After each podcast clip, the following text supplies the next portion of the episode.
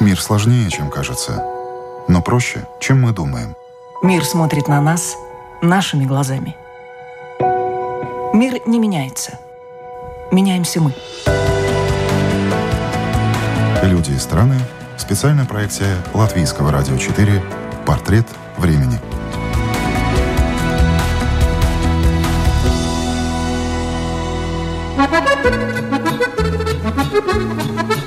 За 10 лет жизни во Франции Саша сама стала француженкой, а мужа научила русскому языку. Модельную карьеру девушка сменила сначала на собственный бизнес, а в пандемию устроилась в модный бутик. Ну, им наплевать на общественное мнение. Ну, вот не помыла она сегодня голову, да, ну, пошла какая есть. Ну, не накрасилась, ну, не накрасилась. Нам в этом плане повезло, что мы вот так сошлись э, и по характерам, и по осознанности. Почему кто-то должен умирать, чтобы мы ехали его увидеть? Я возмущена немножко и немножко в шоке, если честно, с того, что происходит в мире. Честно, я не верю, что будет какой-то прям потрясающий взлет модной индустрии. Чем сегодня живет индустрия моды и как переживает кризис? Почему во Франции невыгодно иметь собственный бизнес?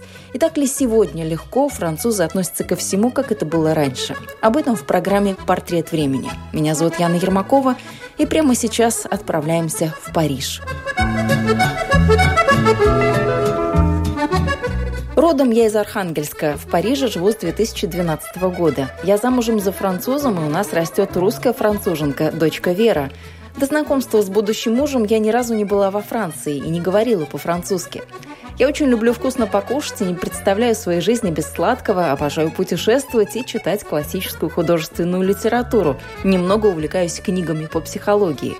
По образованию я инженер по специальности химическая обработка древесины. Мой диплом, на получение которого я потратила 5 лет, по меркам Франции приравнивается к тому, как если бы я закончила обычный техникум. В марте 2019 я получила французское гражданство по браку, и теперь у меня двойное гражданство. Россия и Франция такое позволяют. Так пишет о себе в своем блоге в Инстаграме сегодняшняя гостья программы «Портрет времени». Променять родной Архангельск на далекий и непонятный на то время Париж Сашу Амбер сподвигла любовь. У вас две страны, Россия, Франция. Что сейчас роднее? Ну, сложный такой вопрос. Наверное, а, Россия навсегда в моем сердце. Это моя родина. Но Франция — это место, где я живу, это место, где я адаптировалась, интегрировалась. Э, как бы здесь моя семья, мой муж, мой ребенок, мои друзья, моя работа. То есть, наверное, сейчас мне ближе Франция, потому что вся жизнь происходит именно здесь. А какая это жизнь, как вы адаптировались к жизни во Франции, в чем вы себя нашли, в каком деле? Потому что, наверное, это было не так-то просто. Ой, у меня такая сложная история. На самом деле я никогда не собиралась, в принципе, приезжать жить куда-то за границу. То есть у меня мыслей даже таких не было. Но в далеком 2011 году я познакомилась со своим мужем-французом в Турции. И вот оттуда все и началось. То есть мы познакомились, начали друг к другу ездить. Я на тот момент не говорила на французском, мы общались на английском. А, и, собственно говоря, в 2012 году мы поженились, и я переехала в Париж а, и начала заниматься здесь моделингом. Это была единственная профессия, в которой я что-то знала, потому что это было своеобразное мое хобби в России. А, это то, чем я могла, грубо говоря, начать здесь заниматься, не зная французского, да, и говоря только на английском, при этом как бы зарабатывать какие-то свои деньги, да, и, в общем-то, до 2016 года я занималась именно моделингом. Затем в 2016 мы открыли свою булочную в 15 округе Парижа. Это была такая идея, случайная идея, опять же, моего мужа, который очень любит что-то придумывать новенькое. То есть мы занялись таким не очень простым бизнесом. А, я была управляющей в этой булочной. А, значит, в 2018 году мы ее продали. Там у нас были некоторые проблемы с э, основным нашим коллегой. Вот, э, ну, параллельно я родила ребенка, немножко вернулась в моделинг, э, потом у нас был карантин, всем известный второй карантин. То есть я там пыталась что-то как-то уйти от моделинга, потому что, ну, хотела что-то такое более стабильное, так скажем, да, работала в бутиках, э, ну, продавала одежду. Ну и сейчас, собственно, я тоже на коротком контракте в бутике класса люкс итальянской одежды. Вот. примерно так, краткая история. Краткая история жизни, половина жизни фактически за 2-3 да. минуты. А да. насколько... Давайте с моделинга все-таки начнем. Тема такая интересная. Франция, мода, всегда это все связывает э, в одно целое. Насколько сложно угу. было войти в эту сферу, в сферу моды во Франции? Все-таки такой конкурентный мир, Париж. Да, а, было сложно. Было сложно первый год, когда я только начинала. То есть я совершенно... Во-первых, у меня не было изначально цели этим заниматься. То есть я пошла на бума, ну, а вдруг получится. То есть я просто разослала свои фотографии модельные, по модельным агентствам, когда я тут в какой-то момент в 2011 году была в Париже. Думаю, ну вот ответят, так схожу на рандеву с ними, покажусь, посмотрю, ну, как-то присмотримся друг к другу. А, ну и, собственно говоря, вот одно агентство согласилось со мной сотрудничать. Э, на тот момент, когда я еще не была женой француза, они мне сделали рабочую визу. И, то есть вот я приехала по этой рабочей визе, визе начала делать кастинги. Но это, конечно, сложно. То есть это свой мир, свои законы. Плюс я еще такая как бы не fashion -модель, а коммерческая модель. То есть, ну, тут есть свои нюансы, да, то есть, э, ну, я думаю, что мне примерно год, наверное, нужен был на то, чтобы вообще понять, как это все работает, как-то адаптироваться, понять, что ищут клиенты, понять, как себя вести на кастингах, э, то есть, ну, примерно год, да. Ну и, собственно говоря, я с этим агентством проработала пару-тройку лет, и потом я ушла на фриланс, потому что я поняла, что не могу я больше зависеть от кого-то, что я уже как бы взрослая, ну и попробовала найти своих клиентов, свою нишу, грубо говоря, это тоже возможно. А, ну и как бы работать на себя, потому что Одним словом, надоели бесконечные кастинги, которые, да, зачастую ни к чему не приводят, но тратится очень много энергии, времени, вот эти вот бесконечные часы, проведенные в метро, в автобусах, э, в электричках и так далее. А как сейчас эта сфера себя чувствует? Потому что вы недалеко от нее ушли, так вот по а, тому контексту, о котором шла речь э, ранее. Как сегодня угу. пандемия, коронавирус, кризис в мире, кризис в моде в том числе? Да плохо, конечно, Яна. плохо чувствует. Даже ну, во-первых, сейчас все на онлайн переходит, да, если раньше мы делали шоурумы с клиентами, которые приезжают, то есть ты им показываешь, да, делаешь дефиле, показываешь новую коллекцию, такой ажиотаж, много народу, Fashion Week, Париж, э, все улицы переполнены людьми э, в неистовых костюмах, да, луках и так далее. Сейчас просто тишь в Париже, ну, грустно, печально. То есть, конечно же, все модные марки пытаются переходить на работу онлайн, да, даже сейчас девочки на тех же шоурумах работают. Там, если, например, раньше у нас было 3-4, да, сейчас, например, работает одна и показывает также вот по зуму какие-то новинки, да, презентует коллекцию. То есть, естественно, что у моделей стало намного меньше работы, и как бы понятно, что кризис чувствуется и в этой сфере. То же самое с, э, ну, со всеми бутиками, торговыми центрами. С недавнего времени у нас крупные торговые центры закрыты, ну, мелкие бутики, они открыты, но, тем не менее, клиентов нет, туристов нет. Естественно, все страдают.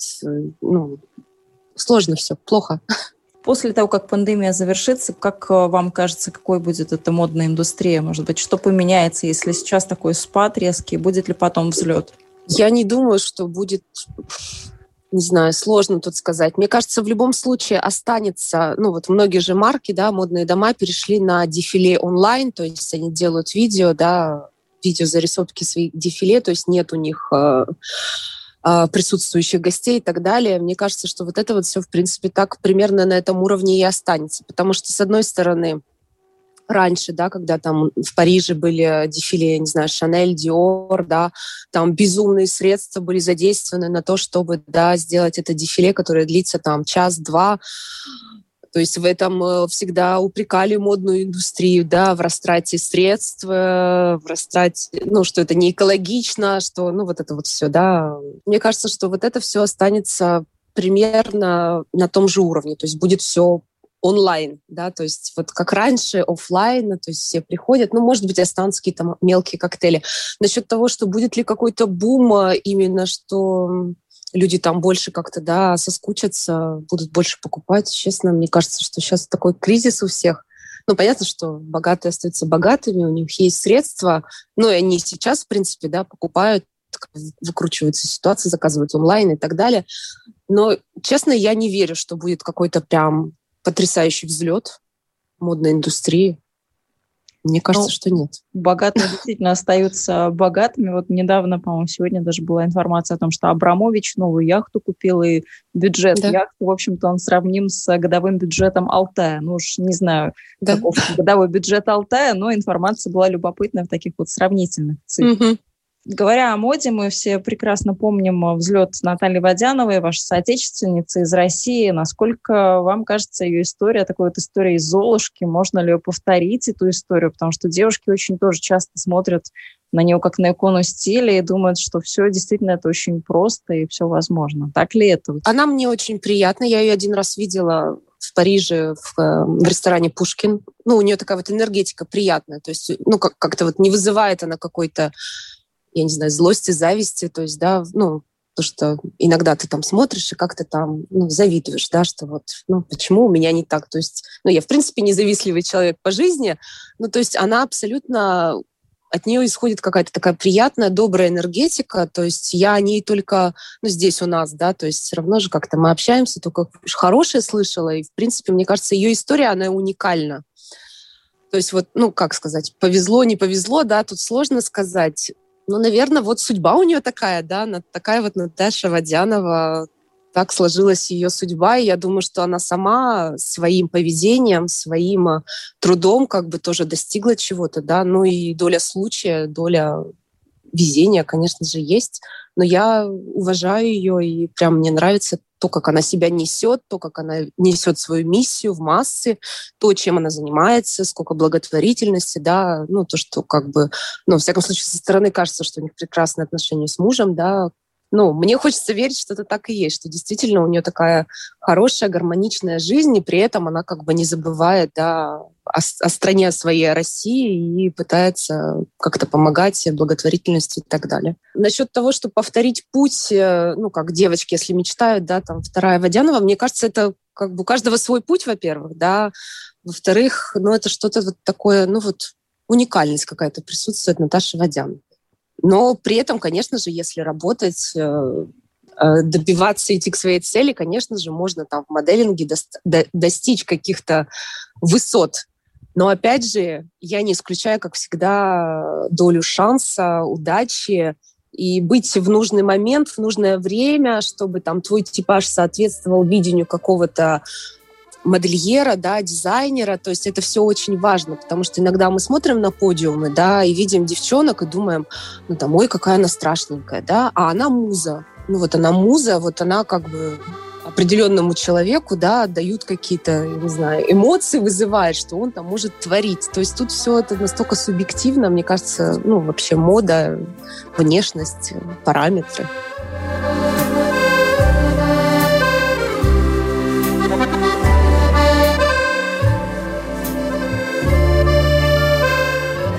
За все то время, пока вы живете во Франции, шарм француженок, он в чем? Потому что все всегда о француженках так возвышенно говорят.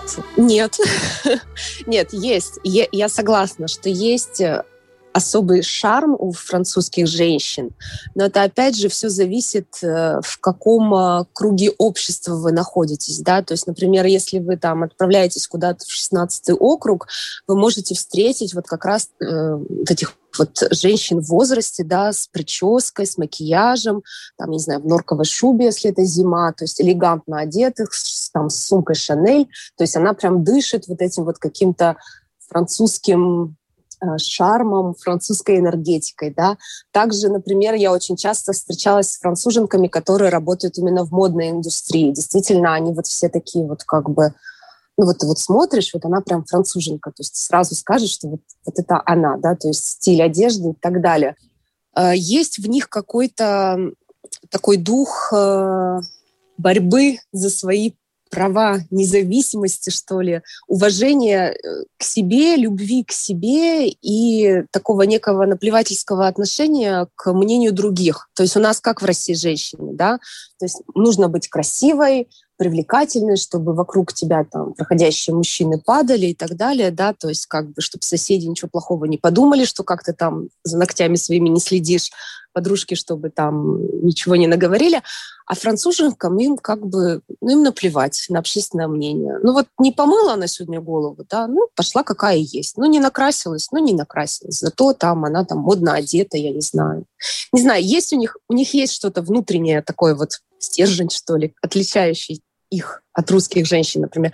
Но опять же, это случаи, э, то есть если вы приезжаете в Париж, не нужно ждать, что все тут наповал, да, француженки будут как там из глянцевых журналов, э, какими мы их видим в России, в Латвии и так далее. Это абсолютно ну, не так. Нужно знать места. Куда, ну, наверное, где на них смотреть? В коронавирус и в пандемию появилось много француженок, которых можно увидеть и в спортивных штанах, и в чем-то да, таком да. вот очень домашним, домашним, приземленным.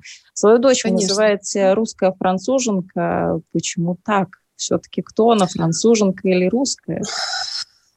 Ну, наверное, поскольку мы живем во Франции, она больше француженка. Ну, потому что все-таки обстановка, папа француз, э, садик, в который она ходит, французский, дальше она будет продолжать учиться во Франции.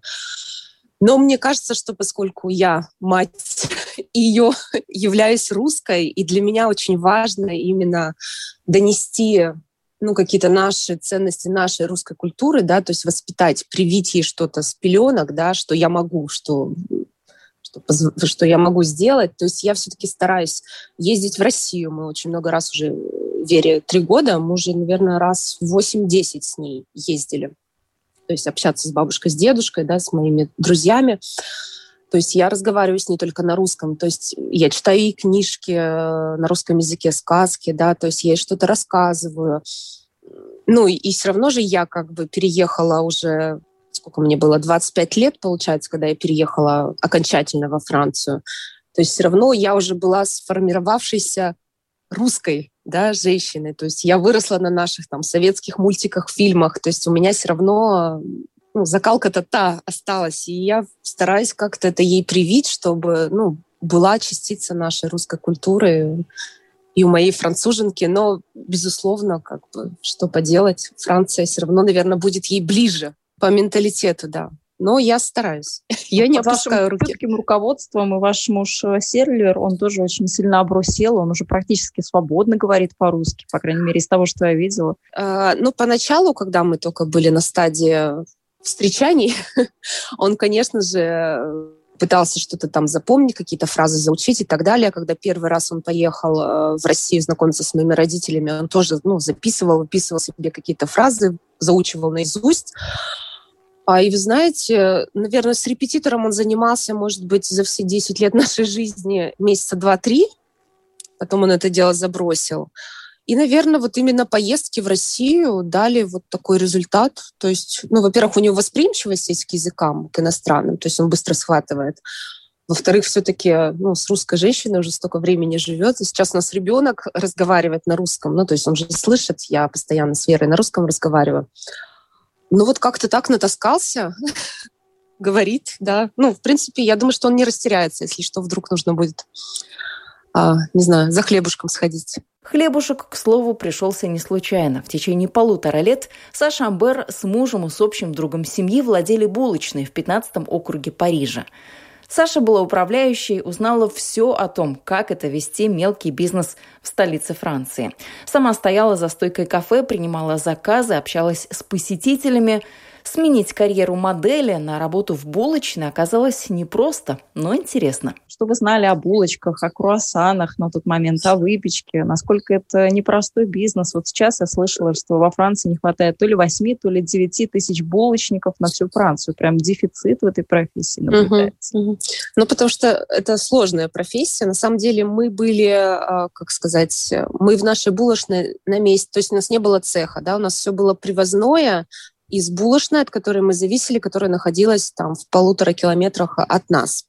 То есть это был абсолютный плюс, потому что иначе, если у тебя есть свой булочник, который печет, или, не дай бог, ты сам этим булочником являешься, это, конечно, уже ну, действительно сложная профессия, потому что встают они рано, заканчивают поздно, и, ну, представляете, это физический труд.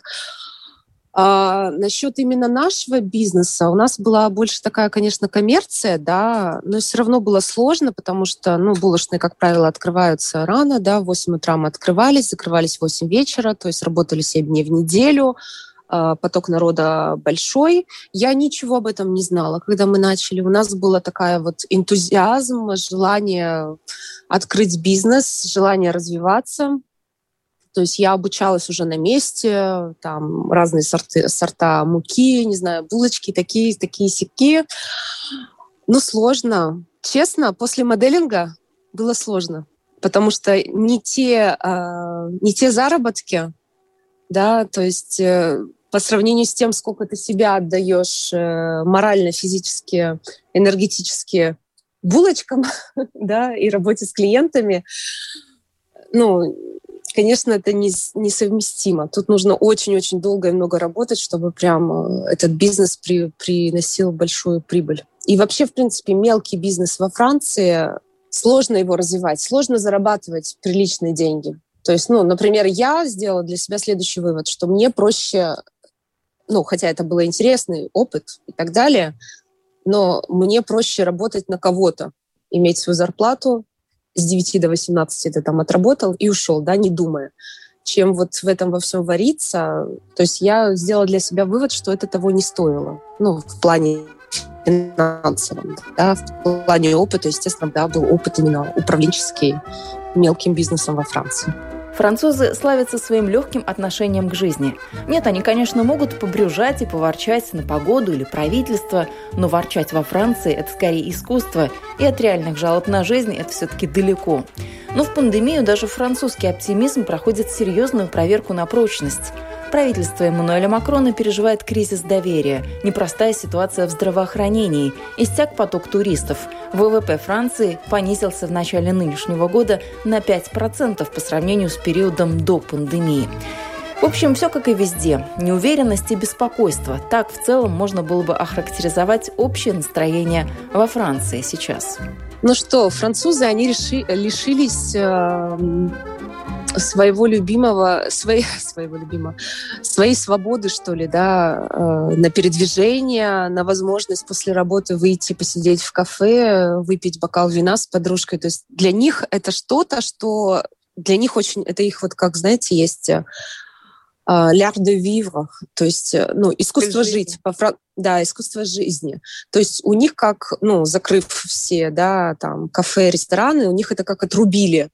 И мне кажется, что это очень э, отразилось на общем настроении, такой вот, знаете, присутствие такая некая депрессия. То есть у нас, опять же, участились случаи э, суицидов, у людей депрессии, то есть э, очень много кто обращается к психологам, да, то есть, ну, сложно, потому что нас, по сути, как бы, я не знаю, как в Латвии, что, что у вас там, как, как у вас какие меры, Просто Россия, например, наоборот, открывается, да, то есть Москва, Питер, как бы все хорошо. Это удивительно, некоторых... но приятно за соседей, что все-таки хоть у кого-то нормальная да. жизнь начинается. А мы такое ощущение, что мы в каком-то параллельном мире, и нас как наоборот, как в клетку, знаете. И мне, мне кажется, что у нас уже, если это все продолжится, уже революция попахивает, потому что люди уже как бы, ну, они уже устали, то есть э, ну, как бы, окей, э, там, не хватает мест в больницах, да, но тогда, не знаю, государство вместо того, чтобы закрывать нас, да, ну, стройте новые больницы, уже год эта вся история длится, да, как бы, ну, открывайте новые места, потому что э, много лет во Франции была политика именно на сокращение э, ну, как лежачих мест, не знаю, как это правильно по-русски сказать, в больнице, ну, то есть стационаров. То есть даже я, например, да, у меня были была моя практика там по некоторым там операциям во Франции, то есть тебя запускают, грубо говоря, да, и через два часа там, ты там еще через полчаса там еле отошел от наркоза, тебя уже через час выписывают.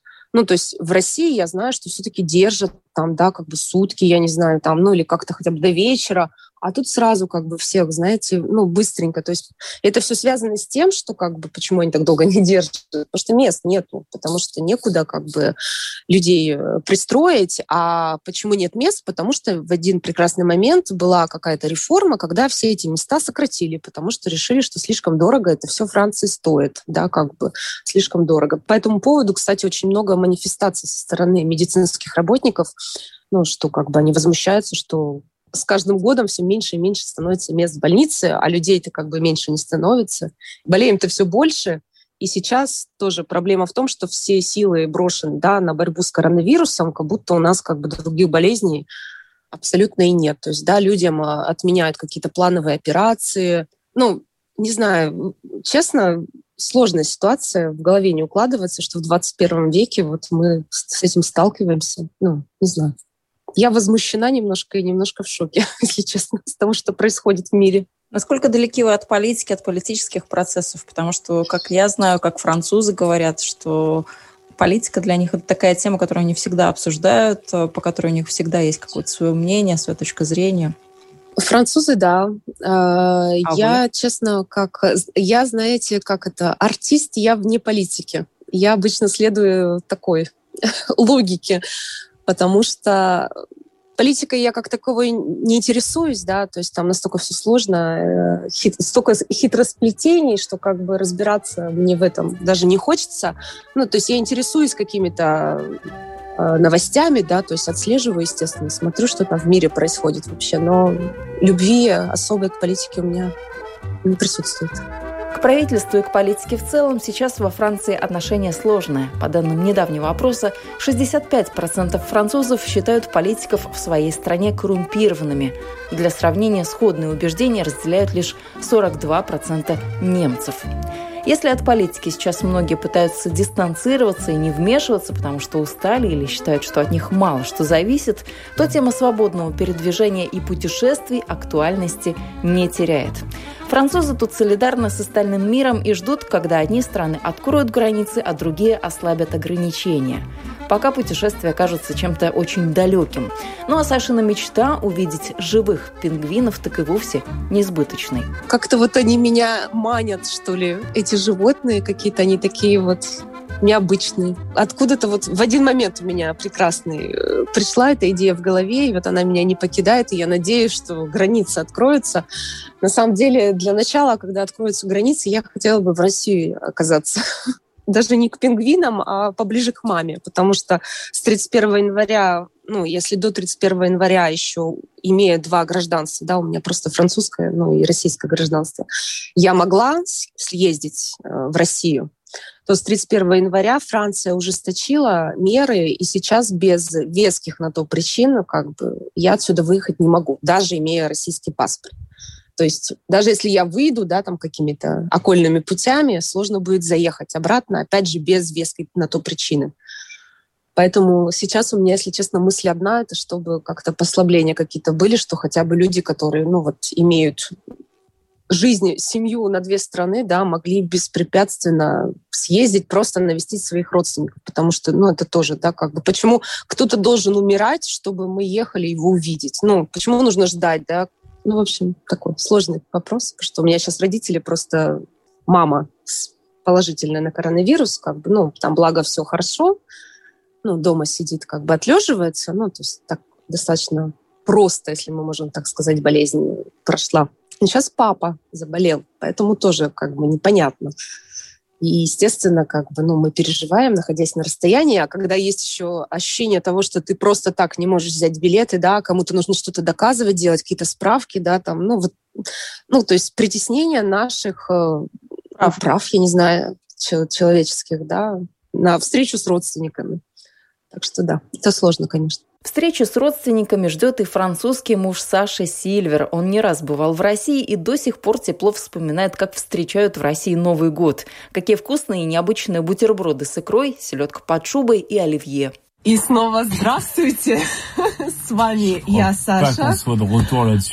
И Сильвер, мой муж Сильвер. И pendant les vacances de Noël, oui. Первый вопрос. Сильвер, сегодня мы с тобой поговорим про Новый год. Ouais. Новый год! Ура! Voilà. А где прикольнее, где интереснее, где более атмосферно на твой взгляд, отмечать Новый год в России или во Франции? Ты понял вопрос? А, ouais, ouais. Я понял, я все понял. А, ты все понял? Да. Окей, ба. Dans Russie, bien sûr. Конечно же, в России. Конечно, в России, потому что это una много традиций. Я люблю иди на, на дачу на даша. А, на дачу. Да, да, я люблю идти на дачу и э, гулять на, на снег. Да, гулять по, снегу. Э, и, э, и э, кушать своя семья. А, кушать всем вместе? Да. За столом? Да, и... Вообще в своем блоге Саша Сильвером часто отвечают на вопросы о Франции и французах, развеивают популярные стереотипы. Саша говорит о том, как в России, Сильвер о том, как во Франции. Многих, однако, интересуют отношения именно в их паре. Как так получается, что, говоря на разных языках и имея разный менталитет, уже 10 лет они живут душа в душу? Ему было 23, ей 25, когда они сыграли свадьбу. А сегодня они все так же преданно смотрят друг другу в глаза и все так же любят друг друга, как в первый день.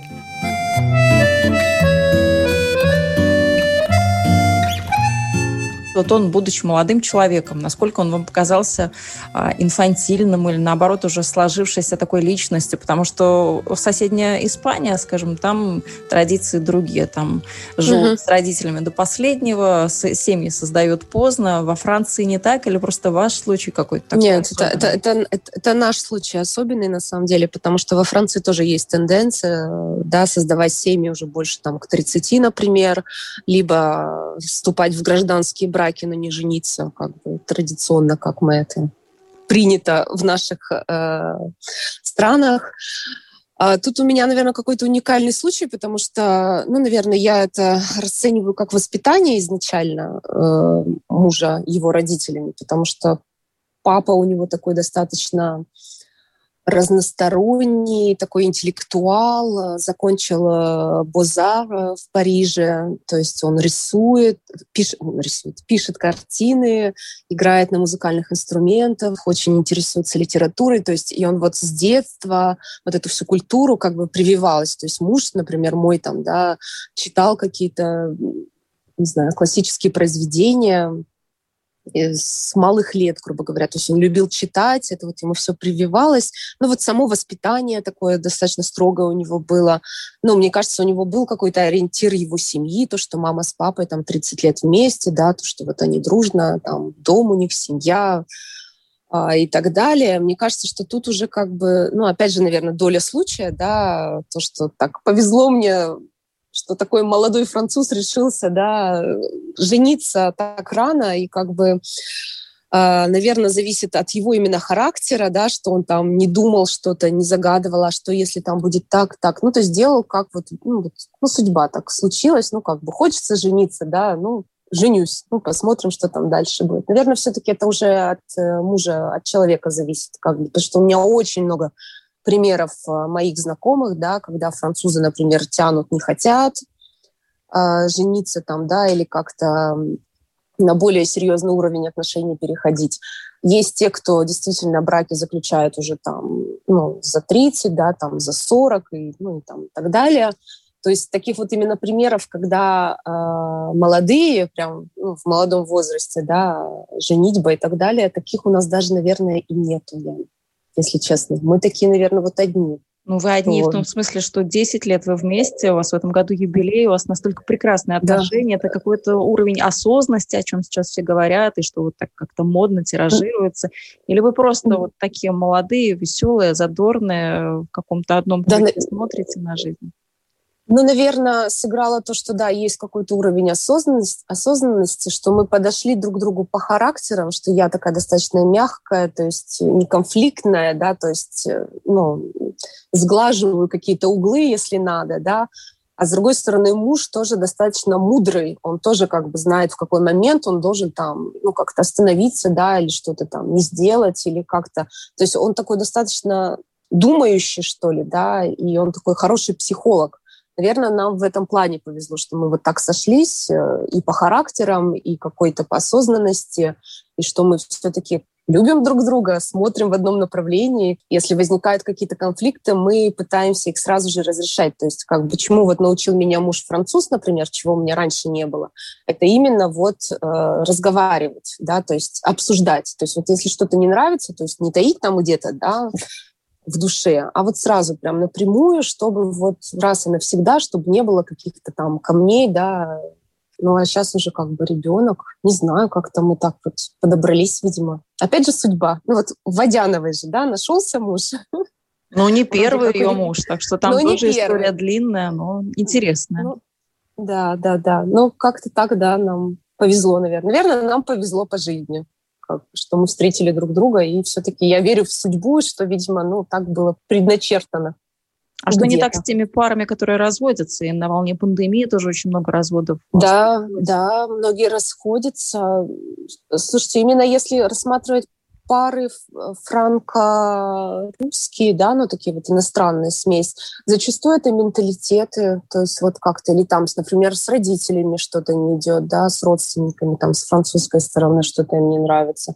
Причины на самом деле разные. Но зачастую люди, на самом деле, я вот так вот анализирую психологически, люди не идут как бы, ну как вот, не разговаривают, либо не идут на какие-то уступки. Все же взрослые, да, у каждого там своя какая-то сформировавшаяся ну, менталитет, например, да, если мы говорим о разности менталитетов, то есть как бы э, все равно, если ты, например, оказываешься в другой стране, в стране, ну, нужно как-то подстраиваться, то есть, ну, как-то пытаться адаптироваться, да, то есть, ну, как бы, если уже тебе эта страна не нравится, и ты понимаешь, что не подходит, ну, значит, надо менять страну, да, возвращаться домой. Ну, я встречаюсь с девочками, которые, например, не хотят, что-то вот они не воспринимают, что вот не так, и вот как бы категоричность такая присутствует. Но опять же, все разные, у всех разные характеры. Это я, может, такая как бы мягкая, пытаюсь найти какие-то точки соприкосновения со всеми, да, и чтобы жить в мире добре и согласие. Ну, кто-то, видимо, не готов на какие-то уступки. Под последним нашим видео был комментарий от Марины. Все ли французы такие разговорчивые, как мой муж? На что я изначально ответила, что нет, он у меня особенный журналист, бла-бла-бла-бла-бла-бла. Но потом все-таки задумалась, подумала, что, в принципе, а, французы достаточно общительные. Мы более а, закрытые, что ли, да, и мы больше держим в себе, а, ну, в общем, в этом Ты наше различие. много. Я тоже много говорю, mm. это потому что я теперь француженка. Ладно, мы закончим на этом. Спасибо за то, что нас смотрели, слушали. Пишите комментарии. Всем хорошего вечера, дня, утра. Да. Все, всем Все пока. пока. Все пока, пока, Напомню, Саша Амбер, модель-предприниматель, русская француженка, была гостьей этого выпуска программы «Портрет времени». Все чаще сегодня любовь преодолевает границы, семьи создаются межнациональные, отношения становятся мультикультурными, а вот проблемы, и это показала пандемия, по-прежнему одни на всех. Что во Франции, что в России, что в Латвии. Вы слушали программу «Портрет времени». Этот выпуск подготовила я, Яна Ермакова. На этом прощаюсь. До новых встреч. Thank you.